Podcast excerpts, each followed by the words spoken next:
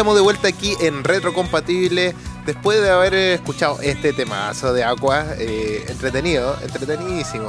Y bueno, ya también estamos en el segundo bloque del podcast que nos pueden estar escuchando ya sea en Spotify o en otra, otras plataformas que pueden estar ahí. Así que saludos chicos, saludos chicas que nos están creo que de la página creo que desde la página directamente también nos pueden escuchar. Exactamente, por airadio.cl nos pueden estar escuchando.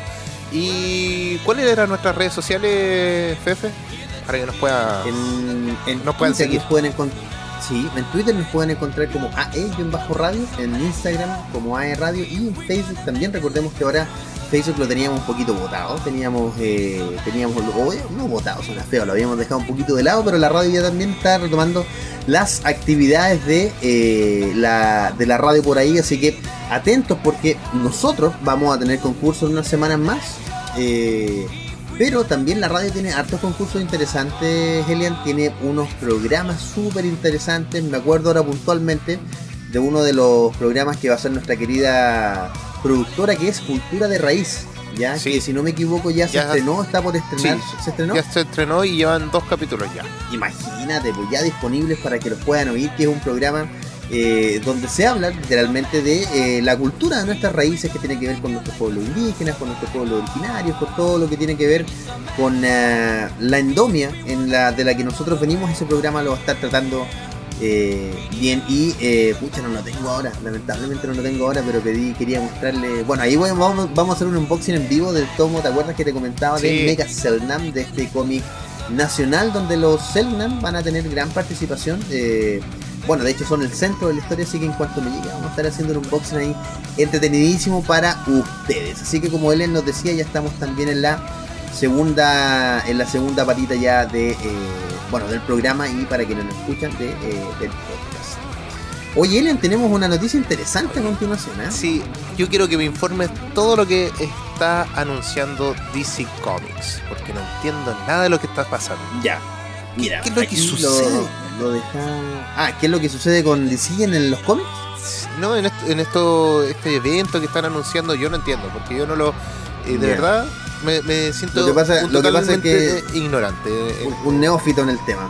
Sí, sí, sí. Lo que pasa es que, lamentablemente para seguir a DC hay que subirse arriba de, de, un, de un tren o de un auto y no parar porque DC cambia. Mira, DC es como un adolescente que cambia cada 10 minutos. Exactamente. Eh, cosa que es buena, sí, me gusta, pero tiene sus problemas con puntualmente conseguir. O ya DC cuesta mucho seguirlo porque los cambios que hacen, a ver, más que grandes, así enormes, son demasiados. A lo mejor no son tantos, pero son muchos. Por ejemplo, eh, ayer estaba viendo, y antes de, de iniciar con la noticia, les comento que, por ejemplo, Batman ahora, hoy, hoy, hoy, hoy, que se supone que con la crisis se ha medio arreglado el tema, Batman hoy día tiene como cinco continuidades distintas y están todas dentro del multiverso. Cuando hablamos de continuidades, ¿qué tenemos? Tenemos al Batman regular, ya o el Batman normal, el que todos conocemos, al Bruno Díaz que es Batman de Batman de noche y Bruno Díaz de día. Eh, a ese Batman encaminado. Tenemos al Batman Dement o el Batman maldito, que es un Batman de de otra tierra, pero que no es el multiverso oscuro. A, ver, para, a, mí me cuesta explicarlo y será muy divertido cuando lo cuento. Porque recordemos que después del Batman que ríe y Dark Knight Metals, tenemos, descubrimos que la muerte de Batman, que ocurrió hace más o menos unos 15 años atrás, finalmente eh, Batman no muere, sino que es transportado, que viaja a través del tiempo con un disparo de los rayos Omega que le hace Darkseid, que es una cosa muy loca.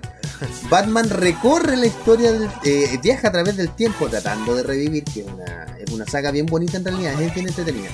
Descubre que hay un dios murciélago oscuro que se llama Barbatos, ¿ya? Esto ocurrió hace como 12 años, que nadie pensó que se iba a conectar con la saga de ahora. Y finalmente Barbatos, ¿quién es? Barbatos es el dios de murciélago al que le rinde culto, al que se le va rindiendo culto a través de los años y que finalmente en Gotham explota, o en la parte central donde se le rinde culto, y de alguna fumadera especial que hicieron, o de alguna fumadera en grupo, no sé qué hicieron los de DC, se les ocurrió decir que Barbatos era el dios total del universo de DC. Entonces, ¿qué es lo, del contrauniverso del multiverso oscuro. ¿Qué es lo que pasa? Tenemos 52 tierras distintas, ¿ok? Y cada de esas 52 tierras que tiene DC tienen una parte oscura. ¿Ya? Un, ¿Qué hubiese pasado si hubiese O sea, en realidad son 104, Esa cosa. una cosa así. Exactamente, son 100, o sea, tenemos 104 universos para empezar, lo primero. Pero la cosa es que estos eh, 52, otros 52 universos son versiones oscuras. Y aquí viene una fumadera total que yo, mira, yo llevo leyéndola como te digo y tratando de entenderla varios meses y de verdad cuesta. De verdad yo que leo cómic y que me gusta y que levanto cómic me ha costado seguir el track. La mayoría lo he leído digital para después ver si me lo compro cuando hay un compilatorio porque comprarse todo lo No. olvídate, demasiado, ya compro demasiadas cosas entonces no puedo. Eh, y leo me lo que com- Comixology, exactamente, y lo voy a leer legal. Comixology cobra 4 dólares, no, cobra 3 dólares mensuales, 3 dólares con 2, o 5, sí, 3 dólares con 2, son como mil y tantos pesos. Y puedes leer todos los cómics de manera legal, ahí lo dejo un dato. Eh, el problema de esto es que dentro de estos 52 multiversos oscuros, Elian, como Barbatos es el dios oscuro de estos universos, las versiones malas de cada una de las personas o de cada uno de los seres de la Tierra no son sus versiones oscuras, sino que son sus Bati versiones oscuras. ¿Ya? Entonces, ¿qué tenemos? Tenemos 52 nuevos villanos que básicamente son todos Batman malos. Ok. Ya, ¿Como el eh, Batman ya, que es ríe? como para- Exactamente, el Batman que ríe es un Batman con Joker, pero mira, hay, hay 52 versiones. Tenemos la versión mala de Aquaman, que en este caso es Bru- Bruna, no me acuerdo cuál es el nombre, no es Bruna, pero es Bruna Díaz, que es una, una Aquaman mala. Eh, tenemos a Flash, que es el corredor de la muerte, el Carme- Batman Carmesí, algo por ahí, que es un Flash que se junta con un auto. No me pregunten cómo, no me pregunten por qué, yo solo googleelo. Y es un Batman que se junta con un auto que tiene la Speed Force, ¿ya? Eh, tenemos a eh, Doomsday, que vendría a ser. No hay una versión de Superman mala, una, un Bati, un Bati, eh, un Bati Superman malo, sino que Doomsday se junta con Batman. Es un virus mortal. ¿ya? Eso- tenemos una eso versión eso- de Cyborg, más, tenemos... más que un virus, eh, una, una monstruosidad totalmente. Ya, ya, exactamente. Y es, esa liga de Batman malvados del multiverso se enfrentó el año pasado, ya con, con la Liga de la Justicia de nuestra Tierra. Y finalmente los derrotaron, pero quien el único que sobrevivió fue eh, el Batman que ríe, que es extremadamente popular hoy en día. Muy, muy, muy popular. Así de hecho, es. tiene una continuación de cómics solo.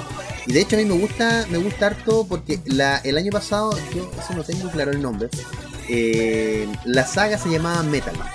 ¿ya? De Batman Metal. Y hoy día se llama Batman Dark Knight Metal, ¿ya? Y que es la continuación o la entrada para recién vamos, imagínate, recién voy a decir la noticia. Eh, para lo que va a ocurrir con el evento que DC Comics llamó, llamó Future State. Recordemos que todas las grandes crisis de DC, mira, no sé si alcanza a ver en acá atrás, o para los que nos ven, Sí. Mira, justo donde está indicando mi dedo dice Zero Hour o Hora Cero, ya que, que es una colección de tomos de la Hora Cero que ocurre en los 90. Y DC quiere hacer un poco lo mismo, quiere hacer una Hora Cero que. ¿Por qué se llama Hora Cero? Porque se supone que todo reinicia desde ahí. Hora Cero. Tremendísima saga con Parallax y Linterna Verde. Eh, y DC quiere hacer lo mismo, pero ahora en el futuro. Ya voy a leer la noticia porque a mí de verdad me cuesta explicarlo en mis propias palabras para que se pueda entender. El 2021 comenzará así con un parón de las series regulares después de eh, Dark Knight Metals. En el futuro alternativo, en el que encajan el evento, ojo, en el plan del evento de 5G de Dan Didio, Dan Didio el, el- el director actual de DC, que pretende dividir por etapas el universo DC. Mucho se venía hablando de cómo veríamos la siguiente generación de héroes que ocupaba el lugar de los héroes principales, y así se revelan los primeros eh, materiales que han eh, destacado el avance de Future State. Future State eh, presenta de la mano de un destacado equipo creativo los héroes clásicos en nuevos papeles, como por ejemplo la hija de Batman y Wonder Woman. Ya, no me acuerdo ahora puntualmente el nombre porque no me lo memoricé, pero ahí no sé si ahí después en postproducción los chicos pueden poner por acá al lado la imagen o en algún lado para que ustedes visualmente la puedan ver. Pero de verdad, eh, es una cosa, eh, a ver, nos presentan un futuro alternativo con los hijos y los hijos directos y no directos de los actuales héroes. ¿Qué tan bueno es esto? No es malo. El problema es que va a haber, mira, yo, yo Ellen, como llevo años leyendo DC, yo puedo adivinar que de aquí a menos de 5 años va a haber o una crisis, o un rebirth, o un hora cero, o un flashpoint. De nuevo, porque lo único que están haciendo es desordenar esto nuevamente. Recordemos que con cada nuevo reinicio, eh, DC Comics intenta arreglar la cantidad de cosas que hace y no le sale bien. No, y últimamente son muy. demasiados personajes. Están haciéndolo muy seguido ahora. Ese es el asunto. o sea, Flashpoint, Nuevo 52, eh, después que vino, Rebirth. Entonces... Sí, exacto, que a mí no me A mí eh, eh, el, evento de Rebirth no me gustó. Me gustó lo que hicieron porque se acabó ese Superman de los nuevos 52 que lo detesto, lo odio con todo mi corazón. Pero eh, me gustó porque volvieron a dar como la continuidad inicial de, de DC. Así que, no, para que para los que se preguntan si Marvel hace lo mismo, sí, pero no lo hace tan seguido y trabaja con sus personajes como líneas distintas que, que en teoría es lo que hace DC, pero tiene demasiados personajes, demasiados. Entonces finalmente todos se terminan juntando en algún punto. Se supone que el universo de Flashpoint Alien ya se había acabado. Ya se supone que con el con Rebirth ya se había acabado. Y descubrimos que no se ha acabado, que el papá de Batman, eh, de Bruno Díaz, que es eh, Thomas Wayne o Thomas Díaz, eh, efectivamente es el caballero de la venganza nuevamente. Entonces son cosas que, uno de verdad no entiende. como, que tratan de tomar lo mejor, pero como que al final lo enredan más, ¿no? Lo dejan ahí como puede decir. Mira, lo, entretenido, como te decía, es que tienen muchos personajes. Lo malo es tratar de, seguir esto. Es, muy es difícil, es súper difícil seguir eso. Es muy, muy difícil. Así que, bueno, esperemos que tenga una muy buena vida a este multiverso de DC. Sí, ya no solamente son 52, sino 104 universos en realidad.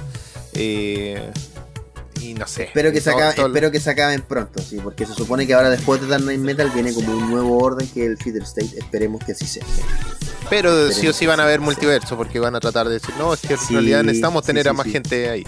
En, teoría, Crisis en Tierra Infinita mató a un nuevo universo y solo había una Tierra. Y ya vemos después lo que pasó casi 35 años después, no ha pasado nada distinto. Seguimos Sigue siendo igual. Exactamente. Oye, ¿qué te parece si mencionamos las noticias nomás que nos quedan en honor Sí, mira, nos quedan algunas noticias que, que es. Bueno, eh, de Mandalorian. Mandalorian. bueno, eh, de Mandalorian 2. ¿Qué va a pasar ahí con su nuevo tráiler que ha salido? Toda esta la, la segunda temporada que está a punto de, estrenarse, por lo que dice. Exactamente. Vamos, vamos a tenerla justo nosotros para el estreno de Disney Plus acá en Chile. Sí, sí. En Latinoamérica. Entonces... Sí, mira el Mandaloriano, el Mandalorian básicamente es la serie, bueno, como, como varios saben que está situada en el, en el universo de Star Wars, eh, la, ya salió el nuevo tráiler. Em, la verdad es que yo sigo Star Wars, pero no soy tan fanático, la sigo y me parece bien.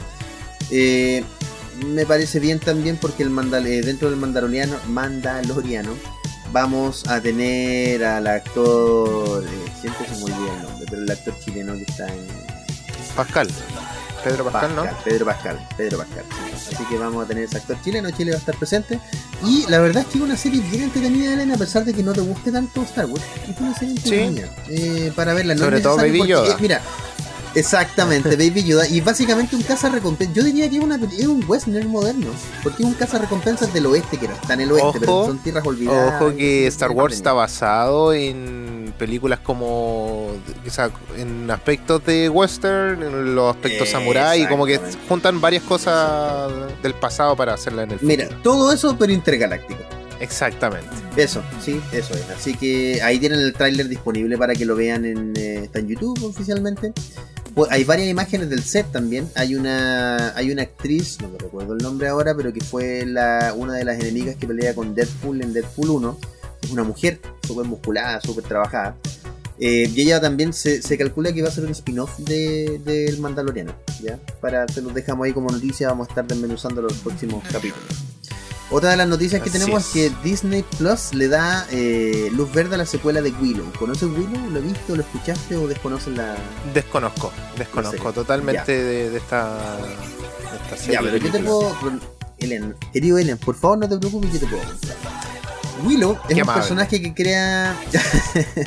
es un personaje de creación propia de Disney, eh, que valga la redundancia, crea, con una esperanza de poder representar a las personas que son diferentes, eh, en este caso físicamente, dentro de las películas. Recordemos que Willow es un héroe eh, de, que tiene un problema, que en este caso el actor tiene un problema. En el caso de la serie se dice que ellos finalmente son simplemente enanos, como que son de una raza que viene de enanos. Este, este actor tenía enanismo.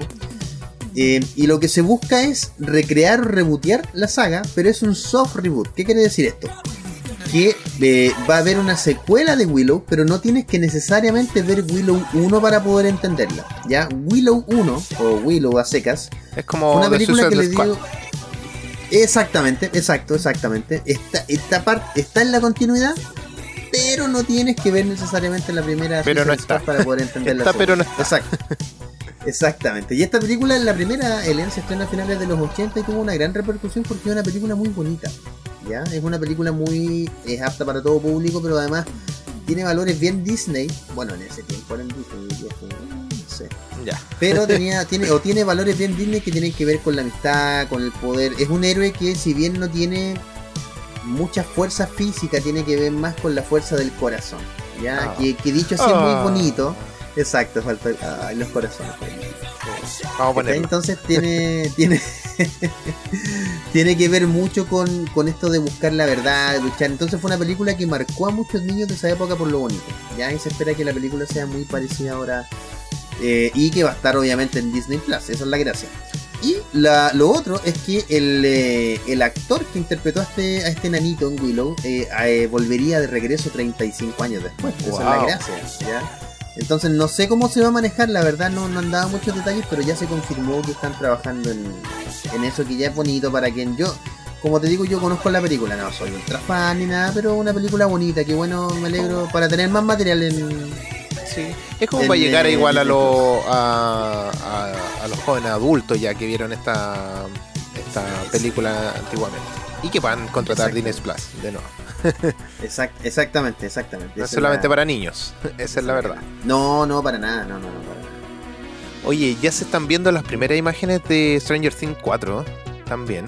Oh, sí, qué- pero qué gran saga, qué gran saga de, qué gran serie. Sí, mira, y lo increíble que esta serie, tú piensas que, bueno, si bien fue creada para una temporada, lo- los escritores lo hicieron para una temporada, pero después fue tanto el éxito que hubo una segunda, hasta una tercera temporada, y ahora ya una cuarta, que creo que esta es la final, si no me equivoco, que, que le iban a dar, eh, pero la supieron Dic- continuar súper sí, bien. pero... La supieron sí, continuar súper sí, bien. Encuentro que pudimos ver cómo van creciendo estos, estos niños y el desarrollo de los personajes es espectacular. Más allá de los efectos especiales, porque los efectos especiales también están muy buenos. Eh, una serie que es muy como de suspenso, no, no es tanto terror, de hecho, eh, pero es muy entretenida en todo sentido. Eh, Sí, lo que pasa, lo que pasa, Len, es que yo creo que hay dos cosas que priman acá. Primero, en la, la ambientación, creo que logran uno, uno se transporta a los 80, o sea, Sí. definitivamente.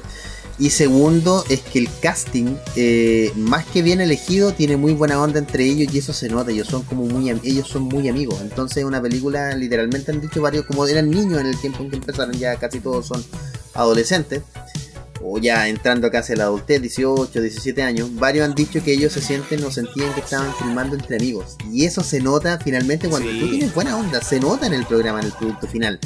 Eh, y yo creo que ese es el acierto más grande, que son y son personajes adorables también. Dustin Sí. es un personaje tan adorable, son adorables. Entonces, totalmente. ya están saliendo las primeras imágenes. Sí, y yo, y yo espero, no sé si tú, tú ¿te esperas la, la Sí, nueva temporada? Sí, ¿Te gusta sí, yo, yo me las veo, me hago una maratón cuando sale. Ah, Cuando ya, salen las bien. temporadas la veo completa. Sí. Oye, y pa- en honor al tiempo voy a decir la última noticia, que es el primer Ujú. tráiler de Ujú. Ma Reiner's Black Bottom. Creo que está bien pronunciado. Ah, sí, sí, que sí, es la Ma última película de Chadwick Boseman, nuestro Pantera Negra.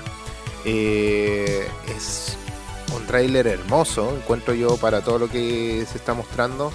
Eh, los invito a que, bueno, yo creo que lo van a estar viendo aquí en pantalla, así que los invito a que igual lo puedan ver y lo puedan apreciar completamente, porque es un tráiler que habla sobre este ambicioso trompetista eh, que interpreta Chadwick Boseman antes de haber fallecido.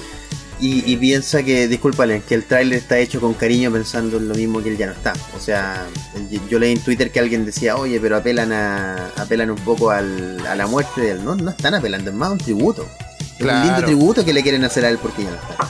Sí, bueno, esto en español creo que se llama La Madre del Blues, así se le pusieron en español la, la película. Y esta película la van a poder ver en diciembre en Netflix. Así que. Eh, y se llama La Madre del Blues porque es el comienzo del blues, no porque aparezca una, una persona que canta. Ojo, hay un detalle, ¿ya? Sí, sí. Es como el comienzo del blues, debe llamarse. Lo pusieron La Madre del Blues, lamentablemente. Sí. Bueno, Oye, pero es una película que van a, poder apreciar muy bien. Sí, sí, sí. Vean el tráiler ahí. Oye, Elian, ahora sí nos vamos por un temita, eh, que en lo particular es otro de los cantantes de los 90, de los 2000, que también es eh, muy sonado por su funk. Tiene un estilo muy propio con sus corritos ahí. Sí. Eh, ya lo hemos escuchado acá. sí, exactamente, hemos escuchado otros temas de él. Así que ahora vamos con eh, Yamiroquai y esto es Cosmic Girl. Y lo escuchas acá en aerradio.cl.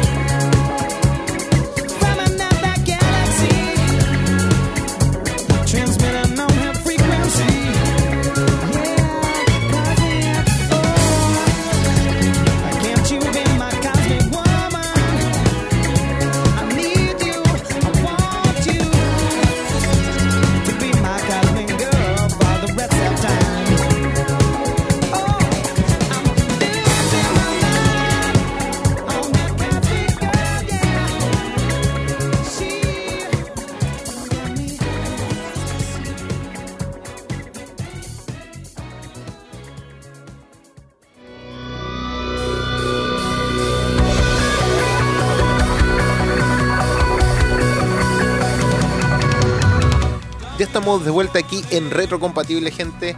Estamos ahora en nuestra parte más importante del programa, creo yo, que es nuestro especial. Eh, dedicado a todos los que vieron series de los 90 principalmente. Y bueno, Fefe, ¿con qué comenzamos hoy día?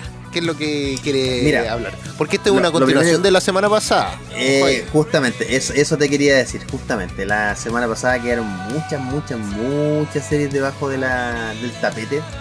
Las Así que si te lo perdiste, Así que si se lo perdieron, escuchen el programa y lo pueden estar escuchando en el podcast, nos pueden estar escuchando, sí, en podcast, eh, ahí en ah, radio.cl. Pero, pero que, que terminen este y que escuchen el otro. Claro, claro, como para que digan, oye, quiero escuchar. sí, porque hablamos de las series más, un poquito más icónicas de todavía. Eh, Power Rangers, eh, Príncipe de Bel Air, eh, Sí. Esas fueron como las cuatro series principales que estuvimos hablando. Sabrina, Sabrina la bruja adolescente, que fue muy sonada, fue muy famosa. Eh, las mencionábamos, los archivos secretos X también creo que los mencionábamos. Así como muy, muy, muy al pasar, muy, muy rápido. Pero bueno, en series serían tenemos pero una adaptación enorme, o sea, perdón, una adaptación enorme de series. Y tenemos, por ejemplo, dos que a mí me gustaría mencionar, eh, que a lo mejor para que comenzáramos la conversación, que yo sé que fueron series que marcaron. Que primero fue La Niñera o La Nani, que tuvo su adaptación chilena en los años 2000, asquerosamente mala, fome, no, no bebía del puro nombre del, material original, muy fome. Y eh, Casado con Hijos, o Married with Children, que... Sí tuvo una buena adaptación. Lo que pasa es que no es... No, no, no, no, no, no. Ahí hay que ser, siendo bien justos, no se adaptó bien. Lo que pasa es que la serie no era mala. Exacto. pero no fue una buena adaptación. O sea, Mary with Children es otra, cosa. absolutamente distinta. De hecho, mira, yo, yo quiero hacer, y defendiendo un poco la versión original, eh, en esta adaptación chilena, eh, Tito Larraín eh, era un perdedor total. Era un ultra mega hiper perdedor en casi todos los sentidos. Interpreta, haciendo una buena interpretación, no. Es que lo interpreta ridículamente, el, no me acuerdo el nombre del actor ahora, pero el Fernando creo que se llama, Fernando Larraín, Fernando Larraín. de hecho comparten el apellido. Exactamente, pero es que él es muy loco, entonces es, buen actor porque es medio rayado, es muy bueno en eso. Pero porque el, papel que lo ponga ahí es entretenido. Sí, exactamente. En cambio, Al Bundy, que es el original Tito Larraín, él es un perdedor, pero elige, a ver, no es un perdedor completamente. Él, elige mirar con ironía la vida. Él ya está casado, de hecho, por eso se llama Married with Children. La vida para él es como, ya, esto es lo que me tocó de vida. Ok, lo vivo y es como, ¿cuándo me voy a morir? No por la muerte en sí misma, sino que en el fondo, ¿cuándo, me voy, ¿cuándo voy a dejar de tener esta vida? Es como, ya, da lo mismo. Entonces no es un perdedor total, es una persona que vive la vida con ironía. ¿Ya? Eh, y es una serie que la original a mí en lo particular me, gusta mucho y soy un gran seguidor de él. De hecho me puse muy contento cuando se supone que él iba a participar casi el mismo papel eh, que él iba a hacer en eh, esta película, perdón, en esta serie Modern Family, Familia Moderna, Modern Family.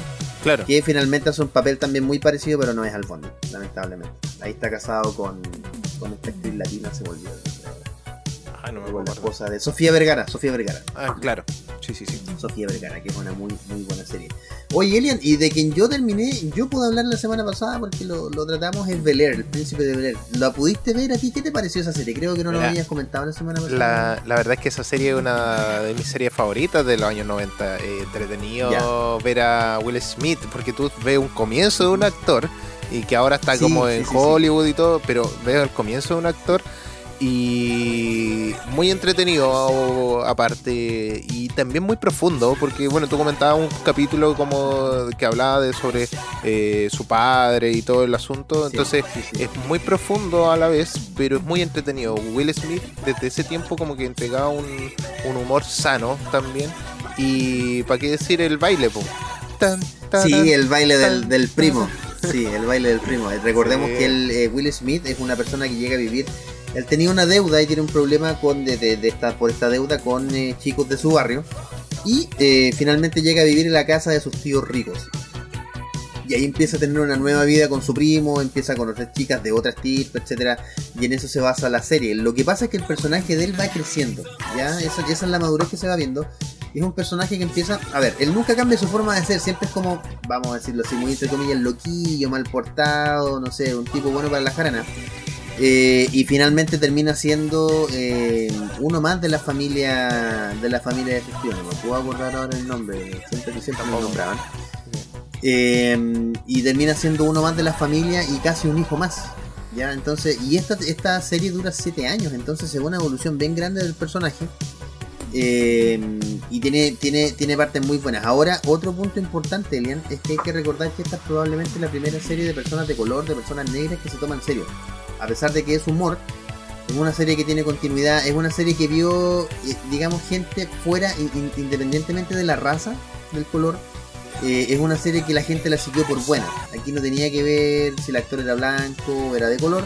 Simplemente la serie fue buena. Estaba bien escrita, estaba bien dirigida, estaba bien protagonizada por Will Smith. Will Smith, recordemos que llenaba todo el escenario a veces, no era necesario que hubieran más personas. Y eh, lo bueno es que tenía comedias situacionales todas las semanas. Eh, no sé, un día sacaban el auto, lo rompían, al otro se iban de paseo con un departamento lleno de universitarias bonitas y tenían un tremendo problema, etcétera. Entonces una, una cosa es muy parecido a, Malcolm como en un cierto sentido. Y, sacan buenos actores este tipo de series. Tú te vas fijando, eh, bueno, aquí salió Will Smith, en Malcolm salió eh, Brian Cranston. Sí, Brian Cranston. Eh, entonces, entonces eh, tú te vas fijando que salen buenos de este tipo de nichos como muy de serie, salen muy buenos actores. Y de la serie que te quiero comentar ahora es Emergencias, que también salió un actor bastante conocido, que es George, eh, George Clooney. Nuestro, un Batman. Ah, ya, sí, sí, sí, sí, sí, si te acuerdas que salió eh, por el año 94, incluso duró varios años, hasta el 2009, más o menos, si no me equivoco. Eh, lo que, fue transmitido por hasta el si no me equivoco. Eh, lo que pasa, Ellen, es que esa, esa serie lo que tienen de. A ver, para, contextualizar un poco, esa serie lo que tienen de bueno es que llegan a ser verdaderas teleseries para Estados Unidos. Recordemos que Estados Unidos no produce teleseries en sí mismo, sino que produce series, que es, completamente distinto al formato latino. Entonces por eso duran tanto, porque son series que eh, tienen una continuidad muy larga. Y el problema es que en Chile se ha intentado, se ha intentado hacer ahora último, eh, con esta serie de Mega, ¿verdad? Ocultas creo que se llama. Sí, sí. Claro, que la han intentado alargar con cosas muy locas, pero que funcionan, funcionan como una serie. El problema es que por el horario y la forma sigue siendo una teleserie. Eh, y, y, peca de los mismos problemas que todas las teleseries nacionales. ¿ya? Eh, que la verdad no sé cómo lo van a solucionar ahí, yo creo que ya no lo solucionaron, pero a la gente le gustó que se alargara. Así que, Fue como chistoso, ya veámosla porque ¿qué va a pasar ahora? ¿A quién van a matar ahora? Exacto, como una cosa exactamente, exacto, exacto. ¿Cómo van a revivir ahora de nuevo? ¿Ah? Sí, exacto, y creo que a Mega le está funcionando, honestamente. Sí, eh, Independientemente de que a uno le guste o no, le funciona. Yo creo que lo que deberían haber hecho sí era dividirlo por temporada, no, no haberla alargado así como alargado, alargado, alargado, sino que haber terminado un punto y decir ya, vamos a una siguiente temporada. Y listo. Y sí, dejarlo como... sí, sí, lo que pasa, lo que pasa, Elena, es que yo creo que te, están tratando de abarcar el público joven y el público más antiguo, el público, el público base, digamos, y, le ha resultado hasta ahora. Y para los fanáticos ya vuelve pronto, si no me equivoco, esta teleserie. No, ya volvió. ¿Ya volvió? ya ah, volvió esta semana. Sí, yo pensaba que ya eh, todavía estaban grabando. Pero no, ya, ya es una teleserie que es para verla si tú quieres entretenerte y todo. Pero Emergencias cuenta con 15 temporadas, son hartas temporadas. Y bueno, esto es como... ¿Para qué voy a ahondar un poquito más? Si ya todos sabemos que eh, se trata de estar en un hospital, eh, en el área de emergencia, y cuando llegan casos nuevos, cada capítulo, y historias que también profundizan eh, dentro de los personajes. no sé si tú te acuerdas de algún personaje de esta serie, aparte de George. No, es que yo esa serie la verdad la vi muy poco.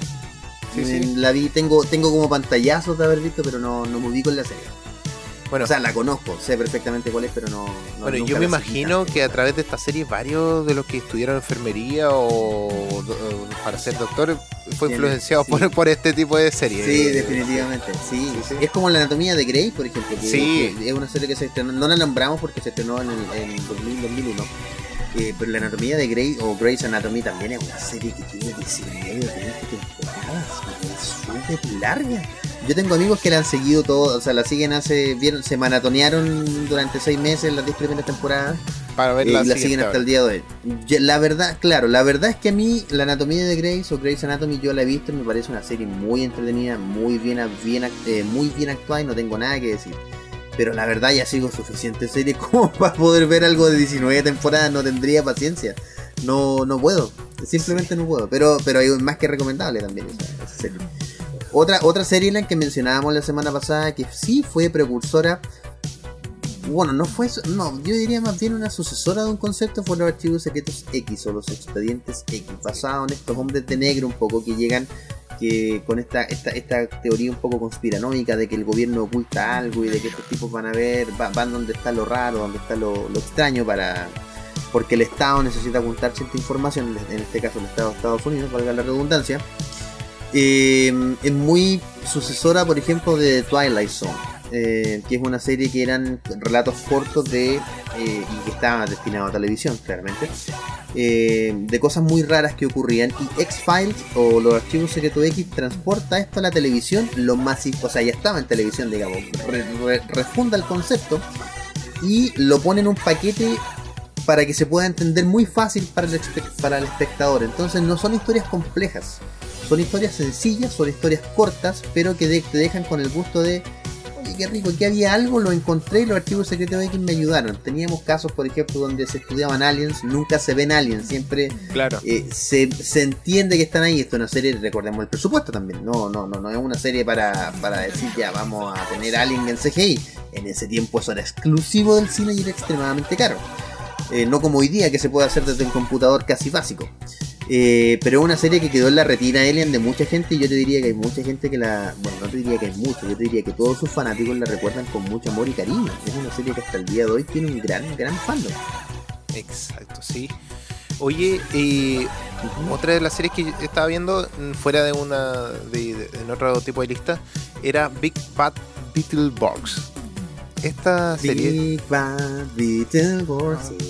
Un clásico. transmitida por Fox Kids eh, en el año 96, más o menos, es parecido a, a los Power Rangers, eh, digámoslo así, pero trata de que en- hay tres niños, eh, Drew, Roland y Joe, eh, que están en la ciudad ficticia de Chaterville, creo que se llama así.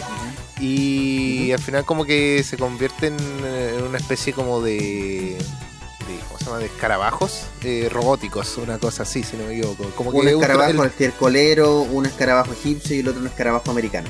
Sí, sí, Exacto. tres. Sí, O sea, era muy buena esa serie. Yo me acuerdo cuando niño y siempre, mira, llevé años que no sabía cómo se llamaban porque no me acordaba. Ya era niño cuando lo, y después cuando crecí dije ¿dónde está esa serie? ¿Cómo se llamaba? Y, eh, y aquí está. po, eh, La Big buscaste, Bad. la, la a encontrar. sí, Sí, Y otra serie mira, parecida esto- también que para relacionarla es BR Troopers.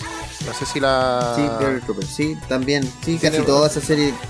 Mira, va a sonar así como que do- dominar a todos los 90, pero creo que no hay serie de esas que no haya visto.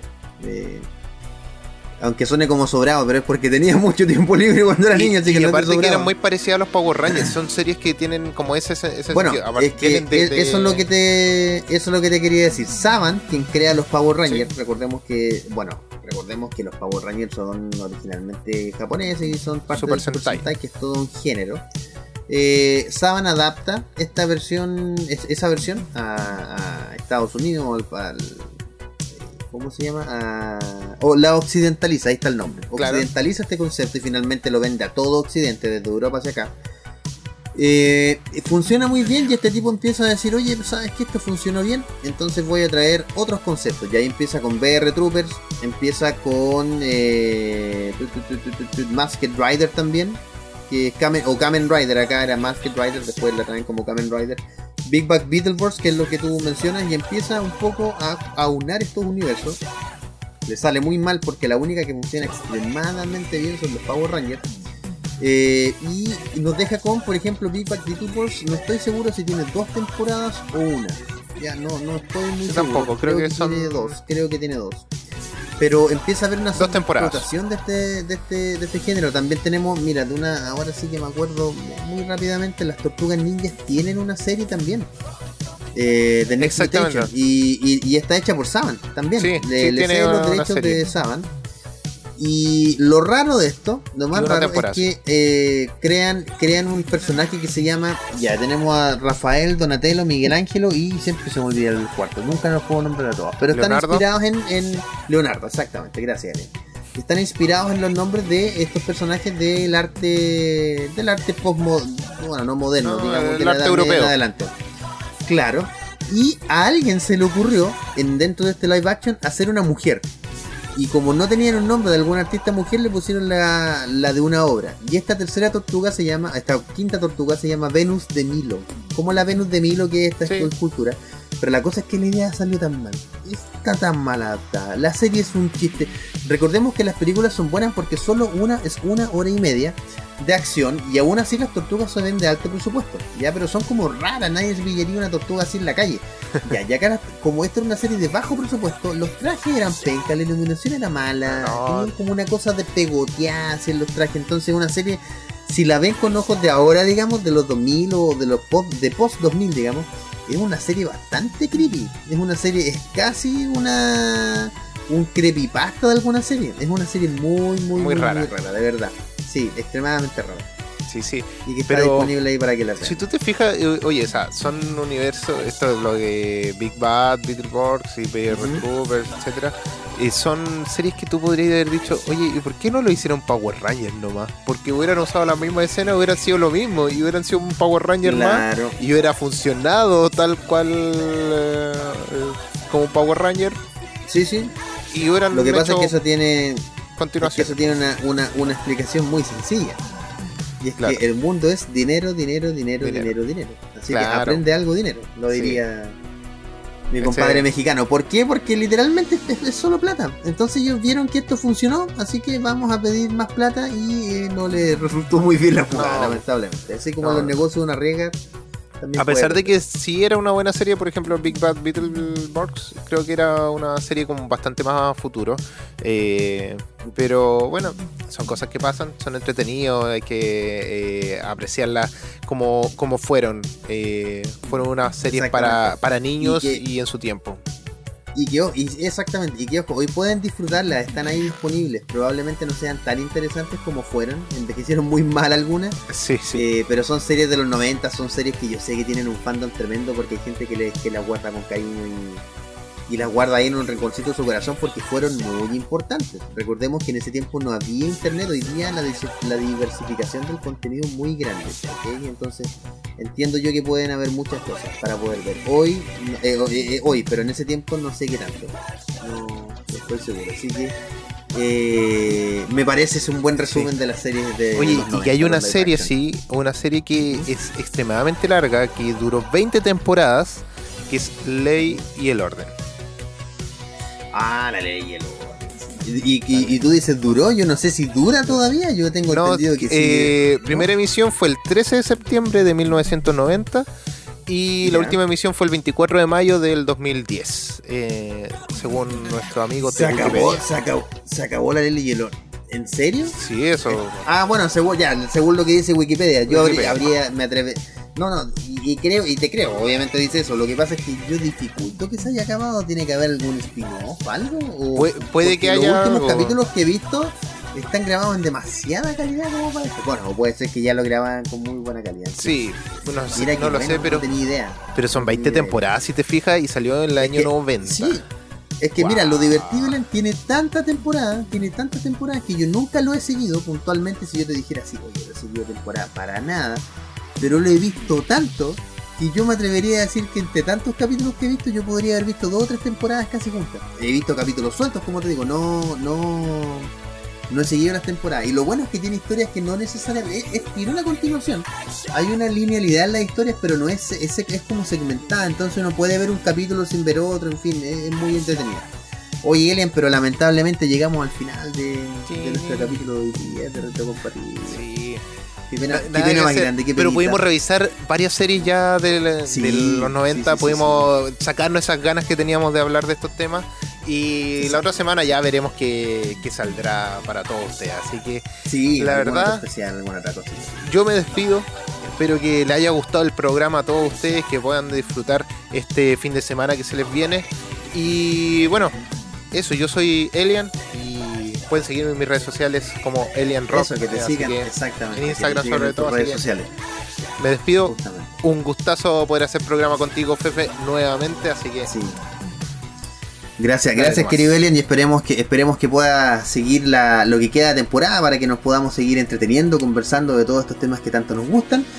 Eh, recuerden también, como nos decíamos hace un ratito, que pueden seguir a la radio en sus diferentes redes sociales, que estamos en Twitter como bajo radio, en Facebook como AE Radio y en Instagram también como AE Radio. No se olviden que tenemos concursos, así que estén atentos a las próximas semanas y como todas las semanas también eh, queremos despedirnos con un tema chileno, con un tema endémico. Eh, no es un tema tan rockero como los que estamos acostumbrados, es un tema mucho más bailable, pero de una agrupación que en su momento trastocó harto. Recordemos que en ese tiempo estaban las girl bands y la boy band muy de moda. eh, eh, a finales casi de los 90, así que vamos a terminar con un tremendísimo tema que es de la Supernova. Esto es eh, toda la noche y lo escuchas por acá por. Action!